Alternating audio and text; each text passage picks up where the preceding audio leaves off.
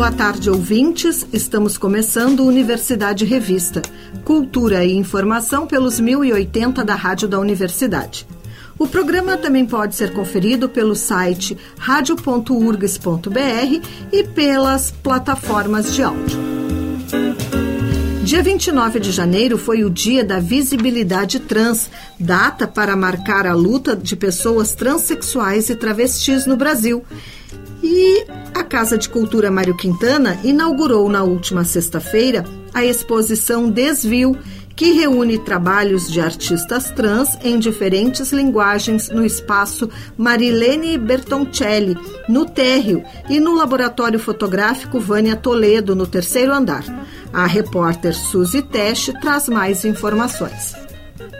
A exposição Desvio busca suscitar um novo olhar para a produção artística e teórica feita por pessoas transhereditárias.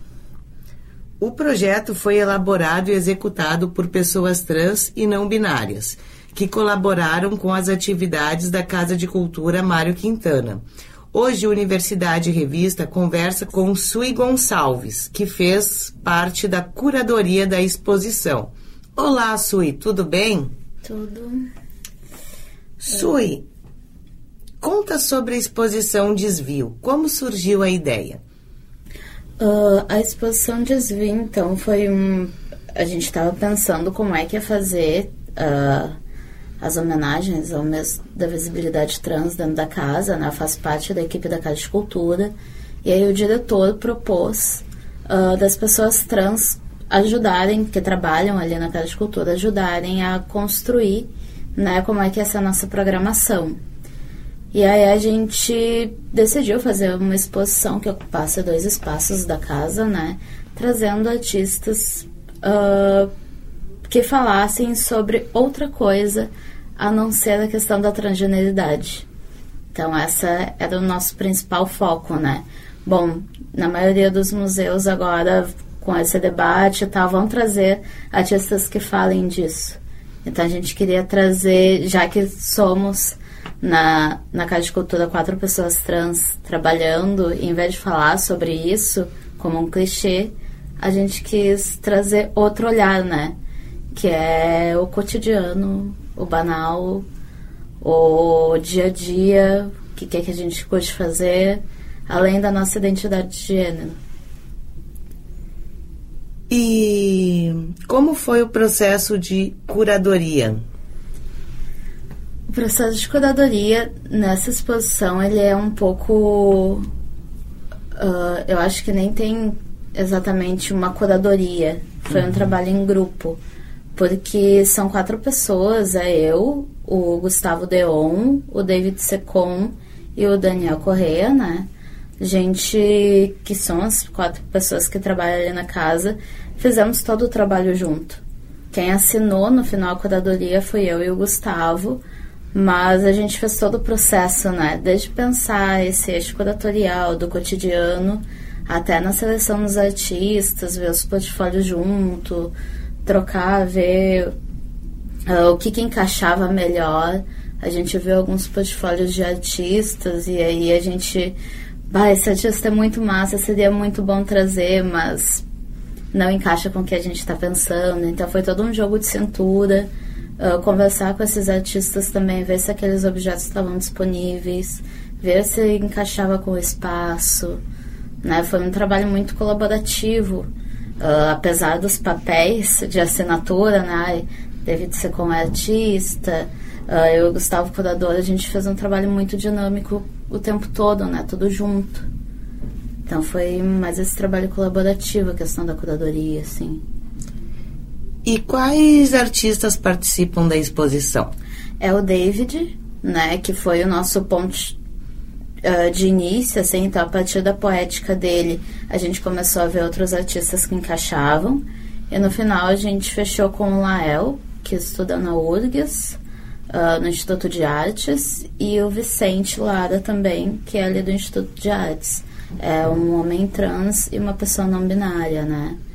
E aí o Vicente ele traz umas pinturas muito do cotidiano, assim, uh, uma pintura com uma lata de cerveja, um cinzeiro, aquilo que ele está vendo no momento na casa dele. Já Lael traz uma questão de corpo e de coisas do corpo que são cotidianas, por exemplo, o ato de lavar as mãos, uh, ou um rolo de cutucar ferida, que é um objeto que ele criou meio com uma questão gambiarra, que a gente também pega no dia a dia. Uh, e o David Secon aí tem vários trabalhos, né? Tudo que trabalha com a questão do abstrato. Então a gente também tem outro nicho que é essa abstração, pensando na nossa própria abstração de gênero, uhum. junto com a abstração da nossa cabeça no dia a dia. Então a gente também não sabe entender muito bem como é que a gente passa os nossos dias. Então a gente pega do abstrato e transforma no cotidiano. Uhum. E me fala sobre a importância da exposição para suscitar um novo olhar no público. Uh, esse eu acho que foi o principal ponto da gente uh, não querer falar sobre transgeneridade, na verdade.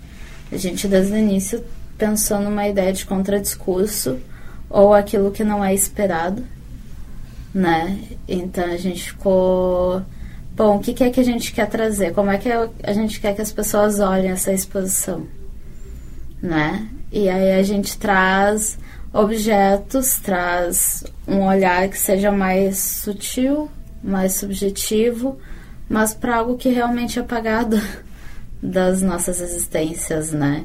Então, inclusive, na hora de escrever o texto, de pensar, bom, a gente quer trazer algum termo, né, que fale que essas pessoas estão trabalhando aqui, uh, trabalhando nessa produção, são trans, são não binários, ou a gente deixa assim, para o público realmente procurar e ver quem é que está fazendo essa exposição, né? Então foi um longo debate assim dentro da própria curadoria, como a gente queria que o público chegasse nessa exposição, né? O processo de curadoria ele vai desde a escolha das obras e dos artistas até a maneira de escrever o texto colocar a expografia, né? É muito o que o corpo da gente vai transitando pela exposição e vai percebendo. E qual foi o maior desafio por parte da curadoria? Trabalho em dupla. em grupo, na verdade, né? É que o é muito bom quando tem muitas cabeças pensando uma coisa, mas também é difícil, porque são pessoas totalmente diferentes, com cabeças diferentes, e aí começa o diálogo, né? E também a gente tenha, tinha pouco tempo, né? Essa exposição nasceu em pouquíssimo tempo, não foi uma coisa, ah, a gente teve seis meses para pensar, não. Foi uma coisa muito de momento, muito rápida e aí eu acho que isso foi o maior desafio, assim, a gente fazendo nossas atividades, uh, estudando, trabalhando e pensando nessa curadoria ainda em grupo. Então acho que esse foi o maior desafio. Como você vê o espaço cultural no Brasil para artistas trans? eu acho que está melhorando acho que ainda tem muita coisa para para se conquistar, coisas, não é essa palavra, mas por aí. Uh, mas está tendo um, um, olhar bom ultimamente. Uh, a pauta está entrando, ainda meio torta, ao meu ver, mas está entrando e está está se notando cada vez mais urgência nisso, né? A questão política, principalmente, está mostrando muito isso. Tem pessoas trans na política. E assim a gente consegue ver nos outros espaços, né? Uhum. E a cultura uh, já é um lugar que foi deixado de lado nesses últimos anos, né? A cultura foi totalmente destruída. E aí teve esses pontos de resistência né? E eu, a partir das minhas pesquisas pessoais dentro da universidade, que eu estudo questões incidentes, né? Uh, tem um levante muito bom de artistas. J. Mombassa, Bruna Cury. Essa galera tá linda quebrada. Então, tipo, tem essa galera que tá trazendo um olhar muito subversivo e muito à frente como guerrilha, assim. Uhum. E é um pouco que a gente passa no dia a dia. A gente tem que se colocar. Então, acho que está tendo uma transformação. E é isso, é o tempo todo transformando, né? A exposição faz parte do Janeiro Lilás. Qual a importância desse mês de lutas? Eu acho que não é esse mês. É a luta contínua, né? A gente traz a questão desse mês por conta de um evento histórico que aconteceu, que agora não vou trazer tudo, mas uh, é uma data para pensar para as pessoas que ainda não pensaram, mas tem algo que incomoda que é isso, ai, o mês de janeiro é um mês importante para falar sobre questões trans e não binárias. Não. É para ser o ano todo. Né? A gente precisa, na verdade. Violência da mulher, né? é, né? Tem que cuidar o ano inteiro. É, a gente não precisa tudo. falar em um o mês só. Amarelo. Setembro amarelo, acho que tem que ter atenção o mês inteiro, é, né? O ano inteiro, quer dizer. Tem que ser sempre. E aí, a Casa de Cultura está fazendo um movimento muito bom que é esse, saiu o edital, edital não, né, a chamada aberta, que vai selecionar 10 artistas trans para que tenha ocupações dentro da casa o ano todo. Então, isso teve essa exposição, que poderíamos dizer uma abertura disso, né? Uhum. E aí tá uhum. rolando essa chamada aberta até o dia 14 para as pessoas se inscreverem e ter projetos o ano todo lá dentro. E as pessoas se inscrevem por onde? Uh, no, Instagram da hum. Casa de Cultura tem a chamada beta, tá ali no link, né, da uh, link na descrição. E aí tem ali os requisitos, é uma chamada bem simples, claro, exclusiva para pessoas trans e não binárias, né, de todo o Brasil. E aí tem um valor ali para questão de produção, é para diversas áreas, não só para as artes visuais, tem para literatura, para teatro, música, dança. Então, isso eu acho que é uma coisa muito massa da própria casa, né? Uhum. Que a gente está conseguindo. É isso. Não vamos deixar só restrito nesse mês, acabou, vamos partir para outras pautas. Não. Vamos partir para outras pautas, mas vamos continuar com esse projeto. Integrando a galera, trazendo, colocando dentro de um espaço reconhecido, que nem a Casa de Cultura Mar Quintana então, um pouco disso, assim. Nosso bate-papo vai ficando por aqui. Eu agradeço a tua presença, Sui. Agradeço. Hoje, a Universidade Revista conversou com Sui Gonçalves, integrante da equipe de curadoria da exposição Desvio. A exposição ocorre na Casa de Cultura Mário Quintana, diariamente das 10 da manhã às 8 da noite. A Casa de Cultura fica na Rua dos Andradas, 736.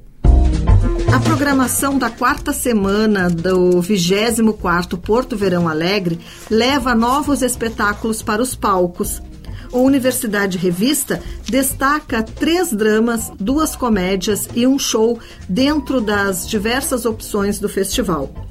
Gabinete de Curiosidade, com direção de Luciano Alabarce, cumpre temporada de 31 de janeiro a 2 de fevereiro, às 8 da noite, no Teatro São Pedro. A velhice é o tema desta montagem, com Arlete Cunha e Zé Adão Barbosa, ao mostrar um asilo público prestes a fechar na capital Corrupnia, um país imaginário cheio de contradições e injustiças. Neste contexto, a realidade e a ficção se misturam. Completando 15 anos de carreira, o diretor e ator Ricardo Zigomático estreia seu primeiro monólogo, uma parceria entre o Teatro Sarcáustico e o Grip.e Inércia é sobre depressão e cansaço em nossa sociedade de consumo e pode ser conferido na próxima quarta-feira e quinta-feira, às oito e meia da noite, no Teatro Carlos Carvalho, da Casa de Cultura Mário Quintana.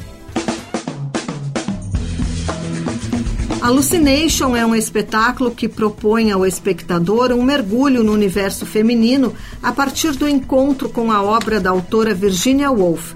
Com direção de Desirê Pessoa, a peça conta com apresentações dias 3, 4 e 5, às 8 da noite, na Casa de Espetáculos, na Visconde do Rio Branco, 691. O humorista Marcito Castro detalha o dia a dia na periferia em um stand-up com apresentações no dia 31 de janeiro e 1 de fevereiro, às 9 da noite, no Teatro Dam Higgs. Os atores João Carlos Castanha e Lauro Ramalho revisitam seus mais de 40 anos de atuação em Corra Palhaçadas Vem Aí, com performances no dia 31 de janeiro, 1 e 2 de fevereiro, às 8 da noite, no Teatro Bruno Kiefer. Andréa Bujamra, Imaginação.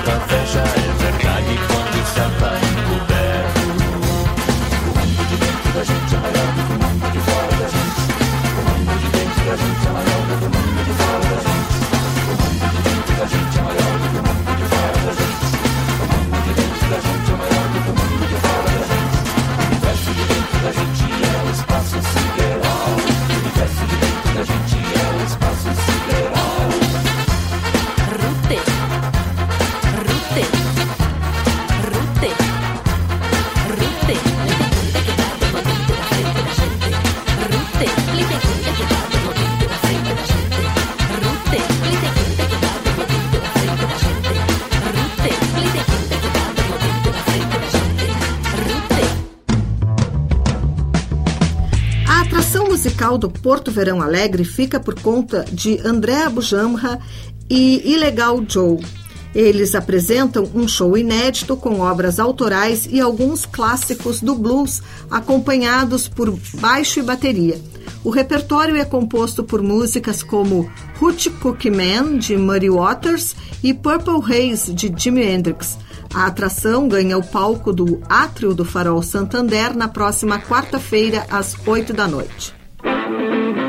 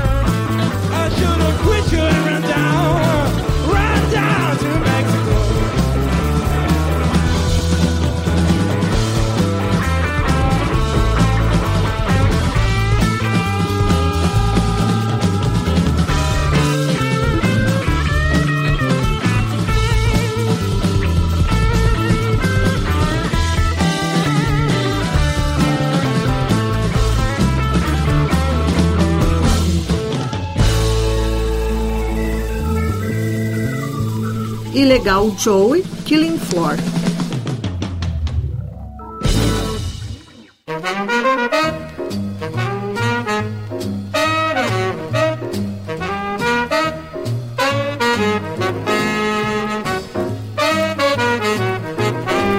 No espaço Happy Hour de hoje, destacamos o som da Tratac,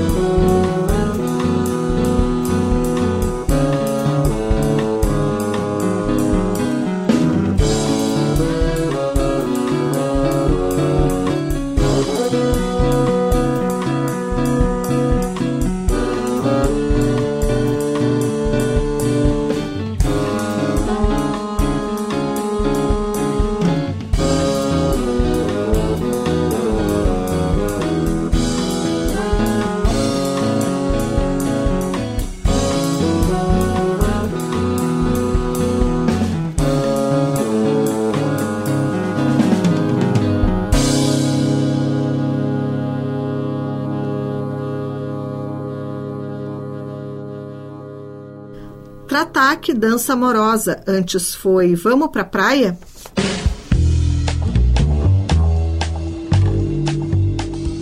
Para marcar os seus 120 anos de trajetória, o Museu Júlio de Castilhos inaugura hoje, às 7 da noite, a exposição Ao 120 Nossa História e abre seu acesso principal pela casa que pertenceu a Júlio de Castilhos e família a partir do restaurado hall de entrada.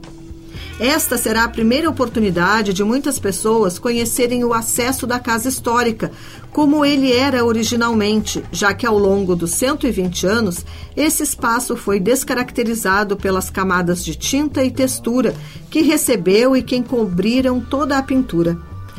Nos marcos dos 120 anos do Museu Júlio de Castilho, as exposições serão reformuladas e mais peças serão trazidas à apreciação do público, incluindo acervos que fazem parte da memória afetiva, como as botas de Ângelo Guerreiro, escultura equestre de Duque de Caxias, de autoria de Antônio Caringe, telas como a prisão de Tiradentes e a carga de cavalaria, além de inúmeros artefatos que remontam aos antigos hábitos dos gaúchos. O Museu Júlio de Castilhos foi a primeira instituição museológica criada após a proclamação da República e guarda, inclusive, a cela utilizada na montaria do Marechal Deodoro da Fonseca, quando ele passou a tropa em revista por ocasião da abertura dos trabalhos da Constituinte de 1891. O Museu Júlio de Castilhos foi o oitavo museu criado no Brasil e contém tesouros da Guerra do Paraguai, da Guerra Civil Farroupilha, além de documentos da história brasileira. Tratak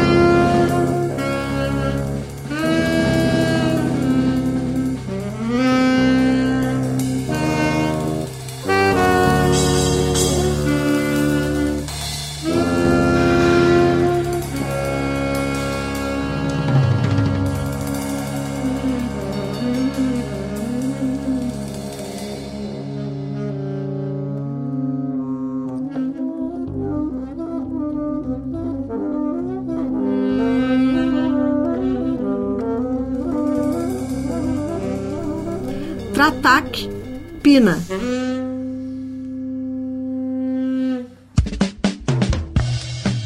A 65ª edição do Grammy ganha transmissão ao vivo pela TNT e pela HBO Max. A premiação mais importante da música será realizada no dia 5 de fevereiro, às 10 da noite. A cobertura inclui também um pré-show que antecipa todos os detalhes da festa, com acesso especial ao tapete vermelho, entrevistas com os artistas e análise de especialistas a partir das nove e meia da noite. A festa reúne os artistas que mais se destacaram no último ano e a experiência começa justamente com o pré-show que vai oferecer acesso especial ao tapete vermelho e a análise de especialistas. Em seguida, continua a transmissão da festa direto de Los Angeles a partir das 10 da noite. Depois, tanto a cerimônia de premiação quanto a prévia da festa vão ficar disponíveis na HBO por duas semanas. O Universidade Revista de hoje vai ficando por aqui. Trabalharam nesta edição do programa Mariana Sirena e Cláudia Heinzelmann na produção, com a apresentação de Cláudia Heinzelmann. Na técnica, Cleiton Lopes e Vladimir Fontoura. Seguimos até a Voz do Brasil ao som da Tratac.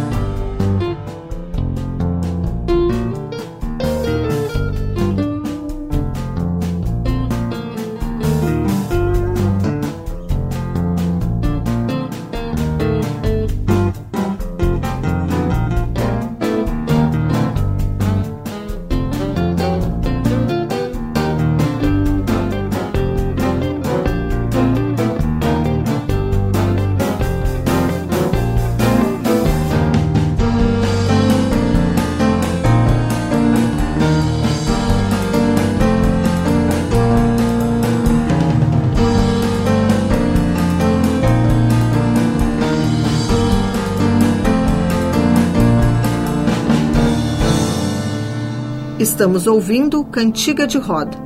O Universidade Revista volta na próxima terça-feira, às 6 e 10 da tarde, aqui pelos 1080 da Rádio da Universidade. Uma boa noite e até lá!